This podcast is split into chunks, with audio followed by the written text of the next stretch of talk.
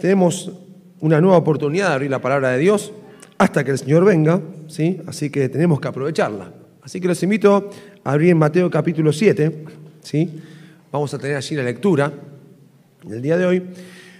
Si por ahí ha venido durante el último año, ¿sí? Los domingos, de forma particular, ¿sí? Y digo durante el último año, aún el año pasado, vengo tocando justamente Mateo 7 y hoy voy a terminar con Mateo 7. Así que el próximo mensaje tengo que ponerme a orar a ver qué tengo que hablar. ¿sí? Hoy cierro con Mateo 7, pero venimos ¿sí? en esta cronología de lo que es el Sermón del Monte y vamos a tocar la última porción, ¿sí? que es donde justamente se cierra este sermón. Allí vamos a leer. ¿Quién de ustedes pudo ver por ahí en las redes o en el grupo de WhatsApp de la iglesia una invitación que recibió? ¿Cuál es el tema de hoy? ¿Después de la tormenta?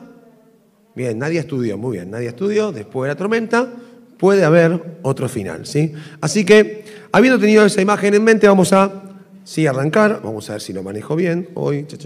Bien, a ver, ahí va, perfecto. Si estamos en el final del monte, ¿sí? y ahí vamos a centrarnos en el estudio. Antes de ponernos a leer, quiero presentarles esta porción en particular. En realidad, todo el capítulo 7 va jugando con este, este recurso el Señor Jesús. ¿sí? Es como que nos encontramos en un discurso donde hace comparaciones y contrastes. Es un método que también se utiliza mucho en el libro de Proverbios para enseñar, hacer una comparación y contrastar, y de esa forma ir sacando las conclusiones. Así que la porción de hoy tiene ¿sí? muy claro esto. Si acá hay algún profesor, hoy decía Daniel Feliz, el profesor de práctica del lenguaje, y tiene que enseñar comparación y contraste, no vaya a buscar un texto para ir. Agarre el capítulo 7 de Mateo o el libro de Proverbios y ya tiene el insumo para poder hacerlo desde la Biblia. ¿sí? Así que vamos a adentrarnos en la lectura. Versículo 24 del capítulo 7 de Mateo. Hoy vamos así directo al corazón del pasaje. Dice así, cualquiera pues que me oye estas palabras y las hace, le compararé a un hombre prudente que edificó su casa sobre la roca. Descendió lluvia y vinieron ríos y soplaron vientos y golpearon contra aquella casa y no cayó porque estaba fundada sobre la roca. Pero cualquiera que me oye estas palabras y no las hace, le compararé a un hombre insensato que edificó su casa sobre la arena. Y descendió lluvia y vinieron ríos y soplaron vientos y dieron con ímpetu contra aquella casa y cayó. Y fue grande su ruina. Y cuando terminó Jesús estas palabras, la gente se admiraba de su doctrina, porque les enseñaba como quien tiene autoridad y no como los escribas. Esta es la porción la cual vamos a tomar de base para meditar en esta mañana. ¿sí? Y voy a preguntar, en primer lugar, qué es lo que compara y contrasta Jesús en esta situación. ¿Lo han leído ahí? ¿Quién puede decirlo? ¿Qué compara y contrasta? A dos personas, exactamente. Está comparando a dos tipos de personas. Una, no, dos construcciones, no. Las construcciones es parte de lo que va a recrear para comparar a las dos personas. De esa manera intenta Jesús hacernos ver a nosotros dónde estamos parados. Muy sencillamente. O de un grupo o de otro. A veces nos resulta medio impactante cuando dicen o es blanco o es negro. Pero en muchas enseñanzas bíblicas es así. O es blanco o es negro. ¿sí? O es este tipo de actitud o aquella. O tomás esta decisión o la otra. No hay otro abanico ahí de posibilidades en este caso. Y las personas que comparan, la primera justamente dice es aquel que oye estas palabras. Exactamente este mes estamos en el mes de la Biblia, ¿sabe? Es un mes especial, en el cual tenemos que agarrar y entender que celebramos, ¿sí? particularmente el tener la palabra de Dios, ¿sí? el poder enriquecernos con lo que Dios quiso dejarnos. Y Jesús justamente está hablando de todas sus enseñanzas, de lo que Él transmitió. Y dice, hay personas que oyen y hacen. ¿Sí? Y hay personas que oyen ¿Y qué? Y no hacen. ¿Ambas oyen? Sí, ambas oyen. Pero ambas no hacen. Eso es lo que está marcando. ¿Cómo llama cada uno? Ahí lo decía Graciela. Al que oye y hace lo llama prudente. Vamos a ver qué es la prudencia. ¿sí? Hago un alto acá y los escucho a ustedes. ¿Quién puede decirme qué considera usted que es la prudencia? Recuerden que yo no avanzo. ¿eh?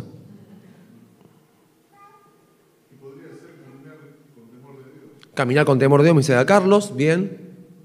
Estuvo bien espiritual, Carlos. ¿Alguno puede también dar una versión? ¿sí? Pero estuvo bien. Gracias, Carlos, por venir, ¿sí? Mabel, no te dejes participar, Mabel.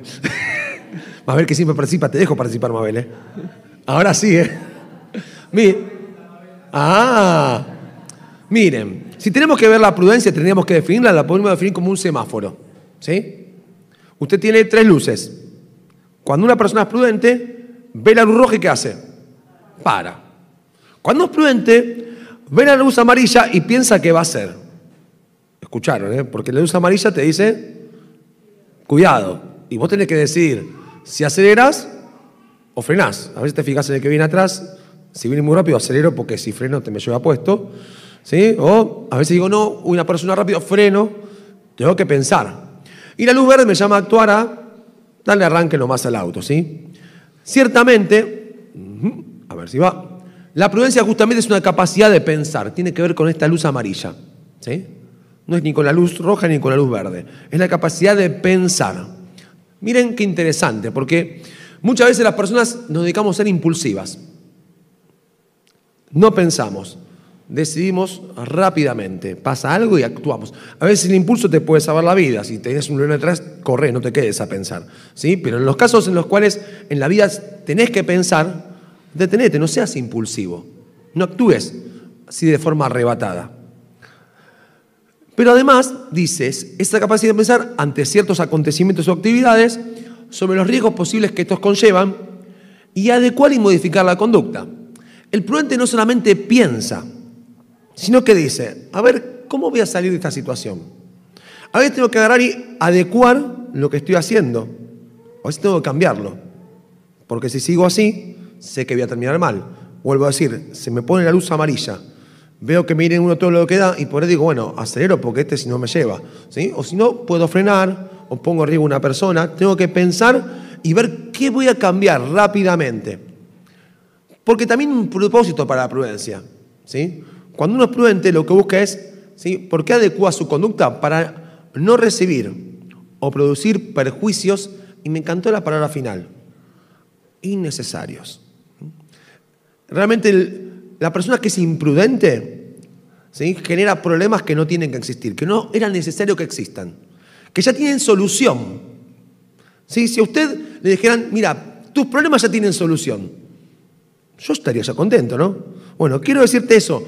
Dios está proponiendo hoy esta idea de que sepamos que hay problemas que ya tienen solución, que si no los querés arreglar es por imprudencia. Es innecesario meterte en ese camino cuando hay una salida a todo esto. Pero a veces las personas nos caracterizamos porque nos metemos donde no nos tenemos que meter, ¿sí? Y además de describir al hombre prudente, ¿sí? aquel que oye y hace, está el imprudente, que es el que oye y no hace, que lo llama el hombre insensato, ¿sí? ¿Qué es la insensatez? Es esto la insensatez. No parar, ¿sí? Cuando sé que tengo que parar, no pensar cuando sé que tengo que pensar y no actuar cuando sé que, no, tengo que actuar. O también puede ser esto, no parar y no pensar y actuar, impulsividad como decíamos, o puede ser esto, no pensar directamente y parar en cualquier momento o actuar en cualquier momento sin medir consecuencias. ¿sí? Y eso es lo que Jesús está haciendo. Miren qué imagen interesante, porque esto sería una persona insensata. ¿sí? Esta foto no se sacó acá cerquita, pero podría sacarse. En las calles de Argentina tenemos un máster en cruzar calles sin semáforos. ¿sí? La gente se manda y decís. Y es cuando uno tiene una falta de buen juicio. Dice, mirad, una autopista, miren todos los autos, ¿qué voy a cruzar corriendo? ¿Sí? Y ahí muestro inmadurez, porque no estoy siendo duro. ¿sí? Falta de buen juicio, de prudencia y de madurez antes de actuar. Esto es la insensatez. Así que Jesús en estos dos grupos nos está haciendo que todos nosotros nos podamos ver un poquito de dónde estamos parados. ¿sí? Albert Einstein ¿sí? tomó esta idea de la insensatez y nos dejó una frase que es interesante tomarla. Mira lo que dijo Einstein. La insensatez es continuar haciendo las mismas cosas y esperar resultados diferentes. Vuelvo a repetírtelo. El insensato, ¿qué hace? No cambia. ¿Sí? Para nada. Pero encima anhela que los resultados sean excelentes, buenísimos, pero sigue haciendo lo mismo. y no encuentra un cambio. Bueno, en cierta manera, ¿sí? no le hizo falta estudiar tanta física para esto a Einstein. ¿Sabe lo que hizo falta para llegar a esta conclusión? Mirar a su alrededor. ¿Sí? No hace falta ser un físico y pensar en la teoría de relatividad. Mirar a las personas les llevó a darse cuenta que las personas a veces actuamos de esta forma. Y para encontrar un resultado diferente hay que empezar a actuar de una forma diferente, dejar de hacer lo que estamos haciendo. Así que en primer lugar, pregúntate hoy, ¿qué estás haciendo ¿sí? hasta hoy de tal manera que tu vida no ha cambiado para pensar qué vas a empezar a hacer hoy para que tu vida consiga un resultado diferente? ¿Cuáles son las ideas que compara? Ya comparó dos personas, pero ahora va a comparar ideas y las va a contrastar. ¿sí? Y ahí sí, ¿cuáles son estas ideas que comparan estas dos personas? El terreno donde edifica, la construcción. ¿sí? Hay dos edificadores, están ahí pensando qué van a hacer y eligen diferentes cimientos, diferentes fundamentos para construir. En Lucas 6 te va a ampliar la imagen. En Lucas 6 hay como una síntesis del Sermón del Monte. Y cuando uno lee Lucas 6, como que aparecen algunos términos que nos ayudan a poder profundizar. Mirá qué interesante lo que dice. Versículo 46. ¿Por qué me llamáis Señor, Señor y no hacéis lo que yo os digo? Así arranca Jesús esta escena que es cuando va a hablar de los dos cimientos. Diferente a Mateo, ¿vieron? Esta pregunta por ahí en Mateo aparece cuando está hablando en los versículos anteriores, del 21 al 23. Pero acá en Lucas 6, como está más comprimido y resumido, aparece la pregunta pegada, diciendo, ¿por qué me llaman así? ¿Por qué me hacen esta pregunta? ¿sí? Todo aquel que viene a mí y oye mis palabras y las hace, os indicaré a quién es semejante y repite.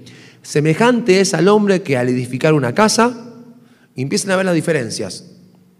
No solamente que eligió un terreno sin un fundamento diferente, cavó y ahondó y puso el fundamento sobre la roca. ¿Sí? Es que no estaba el fundamento por ahí a la vista. ¿Qué había que hacer para buscar el fundamento? Trabajar. Había que esforzarse, había que salir de la superficialidad. ¿sí? Y cuando vino la inundación, el río dio con ímpetu contra aquella casa, pero no la pudo mover porque estaba fundada sobre la roca. Y dice más adelante, más el que oyó y no hizo, no hizo semejante es al hombre que edificó su casa sobre la tierra, ¿sí? ya marca la arena. Piensen que el terreno de Israel tenía esta característica, ¿sí? había mucha arena y hacía falta justamente cavar. Y cuando a veces venían ¿sí? las lluvias es como en Córdoba, venían como las aguas ¿sí? por un cauce y se llevaba puesto todo. Y si no había un buen fundamento y estaba bien agarrada la construcción, todo se iba con las aguas y caía. Así que lo que sí describe igual es que la ruina fue grande para aquella casa construida sobre la tierra, donde no se cavó ni se ahondó. ¿Cómo empieza Lucas 6? Con una pregunta. Y esto también me parece interesante, ¿sí? Porque esta pregunta es parte de uno de los mensajes que vimos hace un tiempito atrás, cuando hablábamos de la coherencia, ¿sí? Cuando uno dice, ¿por qué me llaman Señor, Señor y no hacen lo que yo digo? Si uno está acá cantando a Dios y dice, Señor, ¿sí? Y le dice, Jesús, creo en ti, Dios Todopoderoso, ¿sí? Mueve los montes, cantamos, pero después hacemos cualquier otra cosa. Jesús, si estuviera acá en este momento y viera que habría alguna dicotomía entre lo que estás cantando y lo que haces, te lo diría, te diría esto. ¿Por qué estás llamándome Señor, Señor, si vos, ¿sí? Haces cualquier cosa. No me canté para eso, directamente no me llamé Señor, Señor. ¿sí? Nosotros veíamos hace un tiempito esto, la falta de coherencia. Esta cuestión que se ve enraizada también en este mismo pasaje. Y lo que está haciendo Jesús es hacer ver que muchas veces el hombre somos incoherentes, somos insensatos. Y cuando hablamos de la falta de coherencia, yo les traía esta frase, que va perfecto con el pasaje de hoy. Dice así, ser coherente no es fácil, pero vale la pena. Pregúntenle al que edificó la casa sobre la roca, ¿no? Porque la incoherencia es demasiado, costosa. Pregúntenle al que edificó la casa sobre la arena. La incoherencia cuesta, cuesta mucho. Entonces tenemos que preguntarnos en qué debemos poner atención a la hora de construir, como bien decimos, en los cimientos que elegimos. Y es ahí que tenemos que poner a ver por qué los cimientos, porque las casas terminan en ruinas cuando elegimos malos cimientos. No funcionan. ¿Qué tienen de acuerdo las dos historias? ¿Sí? que se comparan, miren que tienen de acuerdo. Y esto a mí me gustó mucho. ¿Sí? Primero tienen de acuerdo lo siguiente. Las dos personas que están haciendo. Edificando. Y quiero decirles que todos los que están acá de alguna manera u otra están edificando. Seas consciente o no, algo estás haciendo con tu vida, estás construyendo tu vida de alguna manera. Aunque vos digas, no, esta historia no tiene nada que ver conmigo, lo estás haciendo. Tu vida es una constante edificación. A un lugar vas y estás edificando algo. Y vos lo único que tienes que hacer es tomar la decisión de qué vas a elegir como fundamento. Pero dejar de edificar no vas a dejar de edificar. En la vida todos edificamos. Estudias, te preparaste, te pones de novio, te casás, buscas hijos, deseas perfeccionar, crecer en el trabajo, construís una casa, compras un auto, algo querés avanzar y edificar, ¿no? Siempre vas. Y de esas mismas cosas que deseas edificar es donde surgen los problemas que tenés. Te casás, después te divorciás, construís la calle y no llegas porque te falta plata, tenés plata al banco. Y de ahí surgen los mismos problemas que tenés, porque estás edificando por ahí de una manera que no es la correcta. Pero edificar todos edifican. El prudente edifica y el insensato también edifica, ¿sí? Por eso dice que el hombre prudente edificó, el insensato también. ¿Y qué es lo que deseas edificar? Es la pregunta que tenés que hacerte hoy. ¿Deseas edificar algo que dure o algo que se caiga? Además, tienen otra cosa en común, tanto el prudente como el insensato. ¿Sí? Y acá Freire les pregunta, además de construir, ¿qué más tienen en común los dos? A ver quién se dio cuenta del pasaje. Los dos escuchan, pero no, estamos hablando de lo que construye, ya pasamos ahí. Bien, ¿cómo se llaman esas circunstancias, Lidia? La tormenta, ¿sí? Los dos pasan por la tormenta. Lidia vino, estudió junto con nadie, muy bien, están estudiando las dos, ¿sí? Los dos pasan tormentas, ¿sí? Algunos somos tan ilusos en la vida que pensamos que las tormentas siempre les tocan a otros. Puede ser que les toque de diferente manera, pero a todos, a todos nos va a tocar atravesar tormentas. A todos. Desde los más pequeños a los más grandes acá, todos vamos a pasar tormentas. No vas a estar excepto de esto. No vas a decir, no, a mí no me toca. Yo no. ¿sí? Mi vida va todo de maravilla. Te quiero contar que no. ¿Te van a llegar tormentas? Sí, te van a llegar. ¿Se te va a mover el piso? Sí, vas a sentir que se mueve todo. Y la pregunta que te vas a hacer ahí es, ¿dónde edifiqué? Porque todo lo que hiciste cuando llegue la tormenta va a ser puesto a prueba. Y ahí cuando termina la tormenta te das cuenta con qué te quedaste. Y vas a decir, uy, ya, me quedé con esto, pero yo había hecho un montón para quedarme con nada.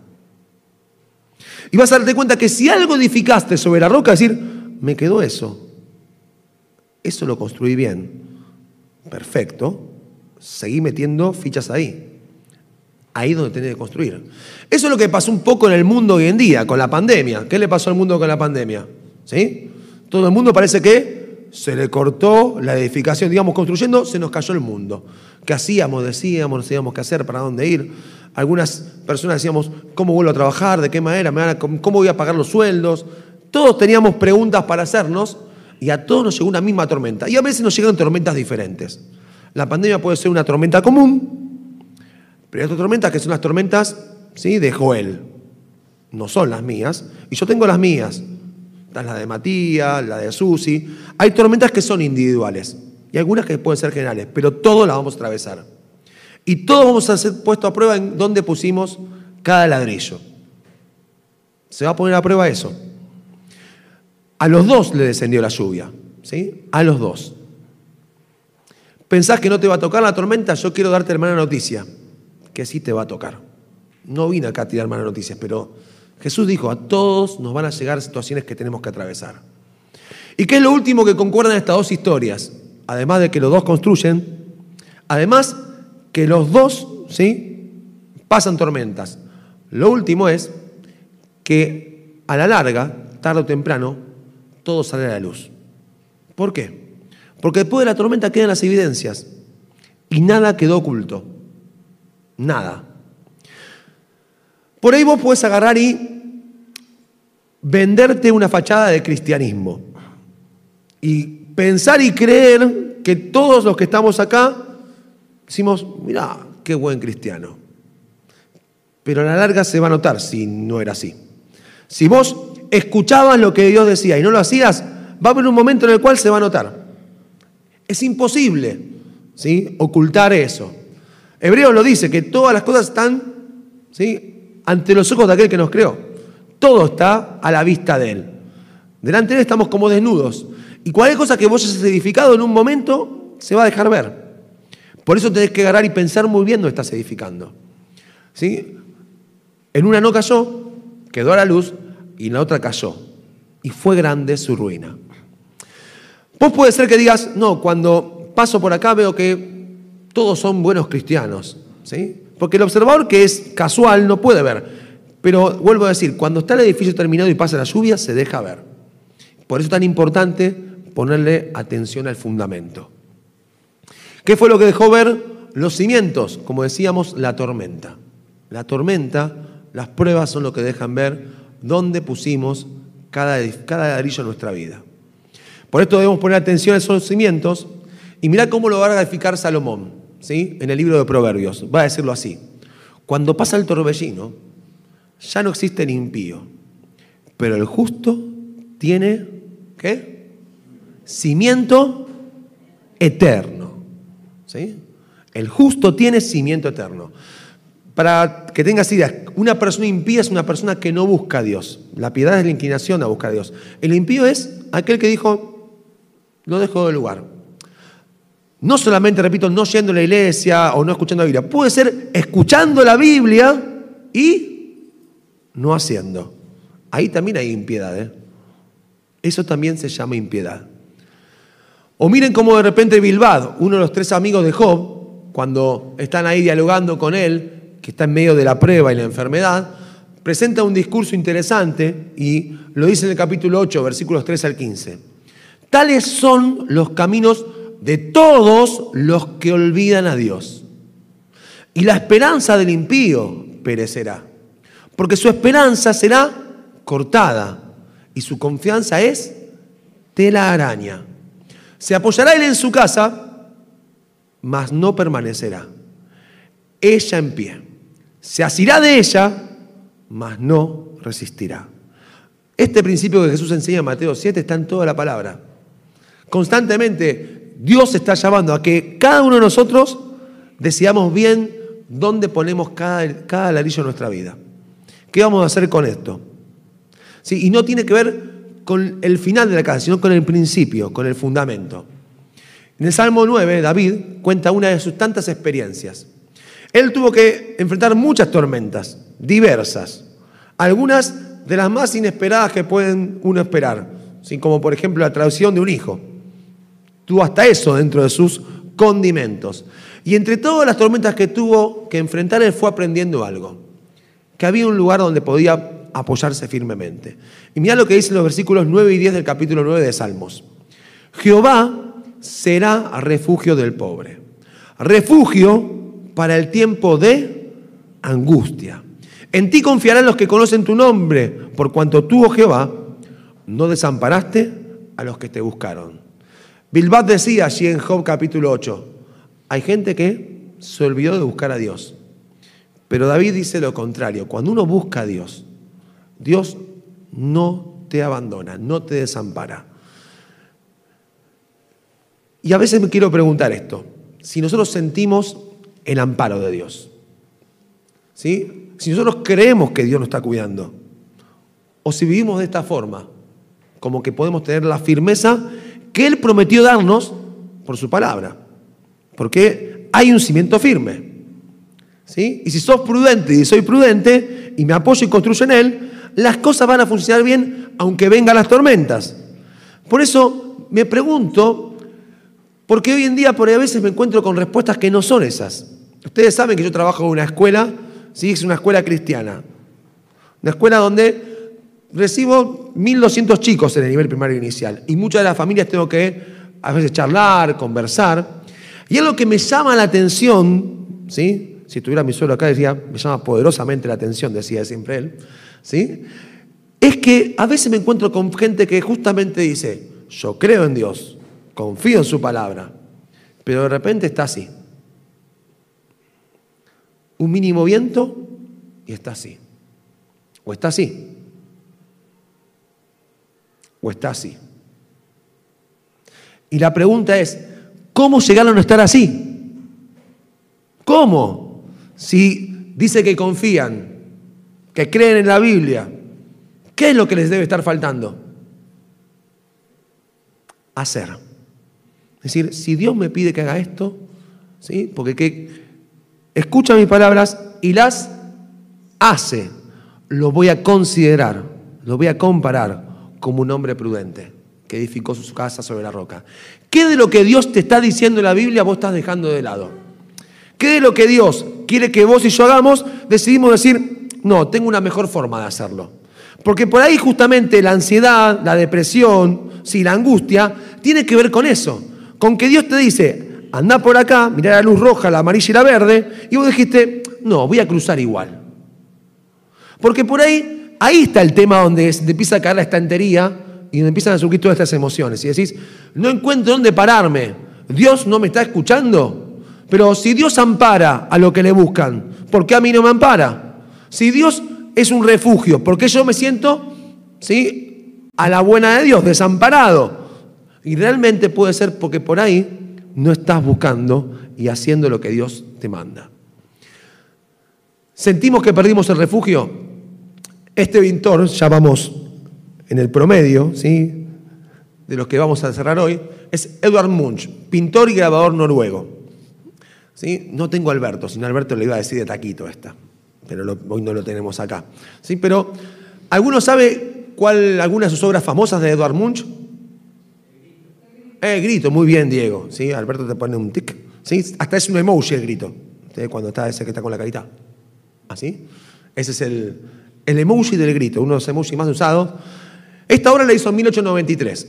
¿sí? Cuando la hizo, generó polémicas, se expuso, y el que, digamos, al exponerla junto con otros cuadros, pasó que un estudiante de medicina que fue a esa primera exposición dijo, el que pintó esto no está en su sano juicio. Lamentablemente estaba ahí el señor Munch escuchando eso.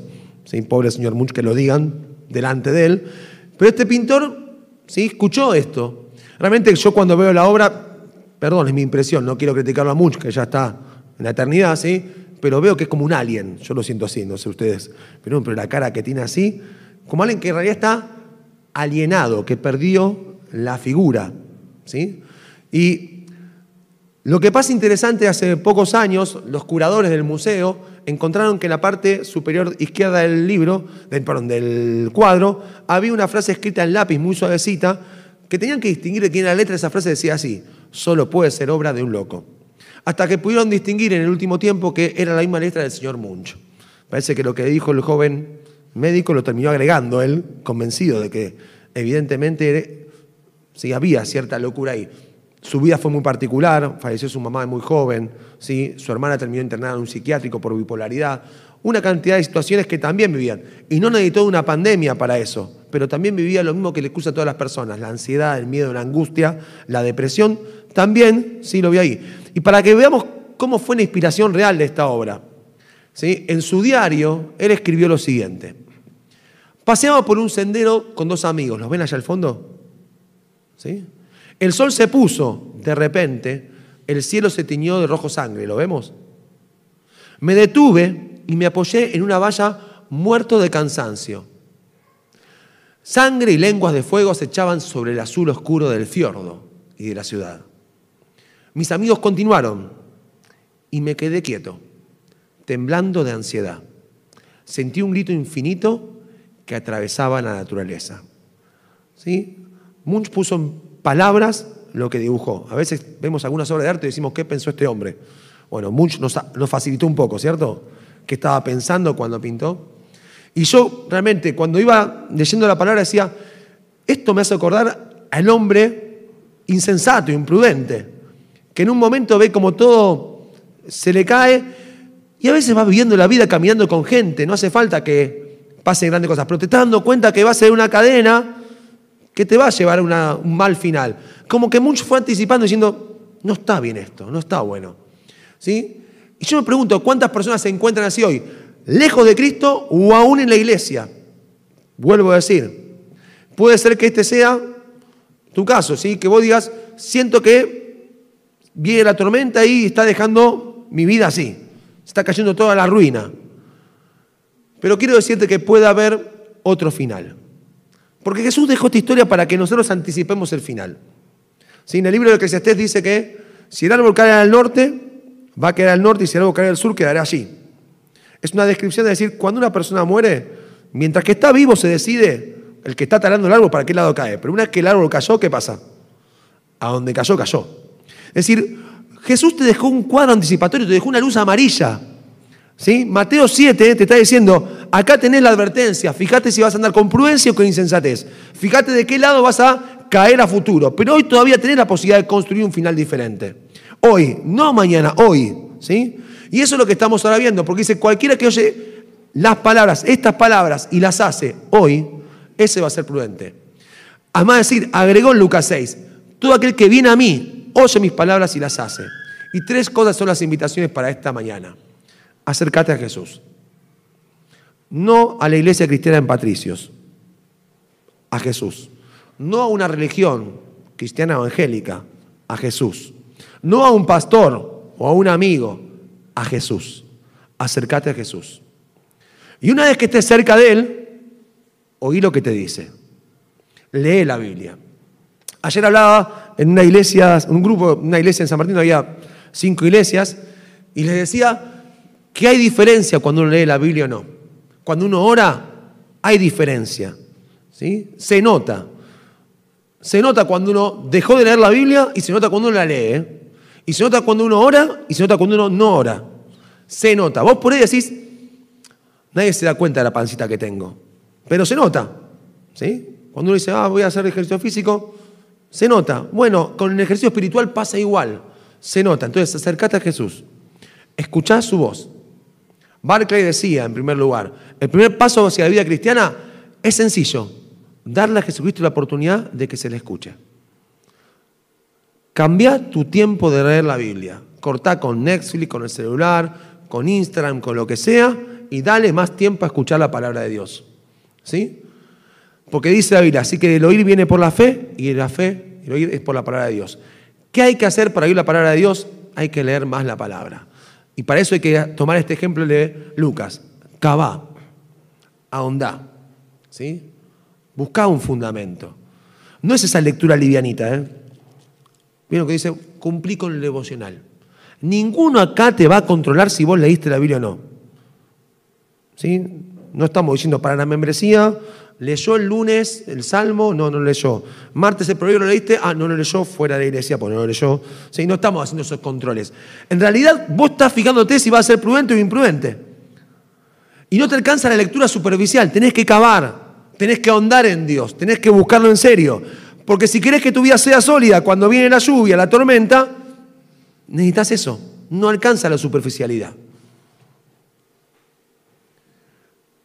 Pero dice que, esa casa, la que estuvo fundada, la que se cavó, nada lo pudo mover. ¿Y luego de qué? De buscar a Jesús y luego de oír su palabra, sé coherente. ¿Sí? Pensá lo que te dice, lo que sentís y unir a la acción de lo que Dios te llama a hacer. Stott dijo así, autor justamente de un libro que se llama El Sermón del Monte, ni el conocimiento intelectual de Jesús, que seguramente todos los que están acá en parte lo tenemos, ni la profesión verbal, es decir, yo creo en Jesucristo como mi Salvador, puede ser que muchos de ustedes también lo hayan hecho, aunque ambos en sí mismos son esenciales, jamás pueden sustituir a qué? Ve y hazlo. ¿Sí? Acercate a Jesús, escucha su palabra y hacela. Terminamos con el Salmo 62. ¿Sí? David trae otro ejemplo y dice así. Al principio del Salmo dice esta frase, me encantó. ¿Sí? Me la guardé en este tiempo porque me ha hecho muy bien. Dice, en Dios solamente está callada mi alma. En este salmo se dedica a hablar de que Dios es un refugio, es una roca fuerte, alguien donde uno puede pararse y construir seguro aunque venga la peor tormenta. Y dice, en Dios solamente está callada mi alma, de Él viene mi salvación. Él solamente es mi roca y mi salvación.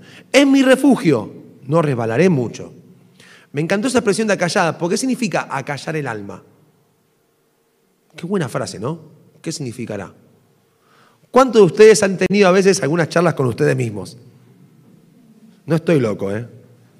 Por favor, porque si no, gracias. Los que, y los que no, quiero que también lo habrán entendido, aunque no levanten la mano. ¿Sí? Y alguna vez dijiste, ¿cómo voy a resolver este problema? ¿Qué hago ahora? Mira lo que me dijo y cómo le contesto. Y empezás a hablar y pensás y pensás. ¿Sí? Y vieron que a veces parece que nuestra alma y nuestro corazón y nuestra mente no para. ¿Cuántos de ustedes han pasado por un momento en el cual su cabeza no podía dejar de parar? Mm. gracias, Martín. Las dos manos. ¿sí? Y acá dice, En Dios, tu cabeza, tu corazón, tu alma, ¿qué? Se acalla. Si a Dios le das lugar, ya tenés que dejar de estar en ese momento y decir, ¿y ahora qué hago? ¿Y ahora qué va a pasar? Calma. Estás construyendo sobre la roca. No importa que venga. Y no importa que sepas, que no sepas lo que va a pasar. A veces yo no sé lo que va a pasar. ¿Sí? Dani, ¿vos sabés lo que va a pasar en el futuro? ¿Sí? Eso se llama decir, estoy seguro, pero no porque tenemos la bola de cristal. Porque justamente estamos en un lugar seguro, no hace falta una bola de cristal del futuro para qué va a pasar. La seguridad de decir, estoy en Dios. Sigue David, ¿sí? Y él plantea que llegó a experimentar eso, el descanso del alma. Fortalece la idea en los versículos que siguen, 5, 6 y 7. No voy a leerlos porque dice prácticamente lo mismo. ¿sí? Vuelve a repetir. Termina diciendo en el 7, en Dios está mi roca fuerte y mi refugio. Para llegar al versículo 8, donde para mí es como una llave. ¿Vieron que este mes hablamos de las llaves y del corazón? Bien, este versículo es parte de esas llaves y ese corazón. Mira lo que dice. ¿Sí? Allí vas a encontrar la llave para encontrar refugio en Dios y construir sobre la roca. Mira lo que dice el versículo 8. Esperad en Él en todo tiempo. Oh pueblos, derramad delante de Él vuestro corazón. Dios es nuestro refugio. Y si Dios es nuestro refugio, es nuestra roca. ¿Sí? Lo diría también, ábrele tu corazón cuando estés ante Él. Y ahora vamos a terminar haciendo eso. Vas a abrir vos tu corazón. Ni yo te voy a invitar, ni voy a hacer nada. Si vos te das cuenta de que estás en esta dicotomía entre uno de estos dos caminitos y tenés que empezar a decir cómo vas a construir, entender que la forma es acercarte a Dios y abrirle tu corazón. Y decir lo que hay en tu corazón. Tus preocupaciones, tus cargas. No seas políticamente correcto porque no sirve. En este mismo Salmo, en el versículo 3, David le pregunta a Dios, ¿hasta cuándo voy a tener que bancarme a la gente que me persigue y me quiere matar? Yo no sé si vos cuando hablas con Dios le, planteás si algún tipo de preguntita, alguna queja, pero David hacía eso, le decía, ¿qué hago Dios? Ya no me banco más esta circunstancia. Y se lo planteaba así, ¿eh? clarito y en criollo. Buscaba que el corazón se derrame, que se abra. No le iba con una religiosidad, le iba con un corazón abierto y sincero. Porque una vez habló Dios, termina David, dos veces odió esto, que de Dios es el poder y tuyo, Señor, en la misericordia. Porque tú pagas a cada uno según su obra. Si construís sobre la roca, ¿cómo te paga? La casa no cae. Si construís sobre la arena, también paga. Según su obra, elegiste eso. Pusiste tu fe ahí, edificaste y tuviste resultado. Derramá tu corazón delante de Él en la llave para encontrar refugio en Dios. ¿Viste la foto? Mirala bien. ¿Lo ven? chiquitito ahí, es el guardafaro. Yo no lo veo preocupado y siguiendo corriendo. ¿eh? El tipo está tranquilo. Y mirá que yo ya veo las olas y ya me ahogué de ver el agua. ¿Sí? Y el tipo lo ves tranquilo porque está en lugar firme. Así también Dios quiere que estés hoy.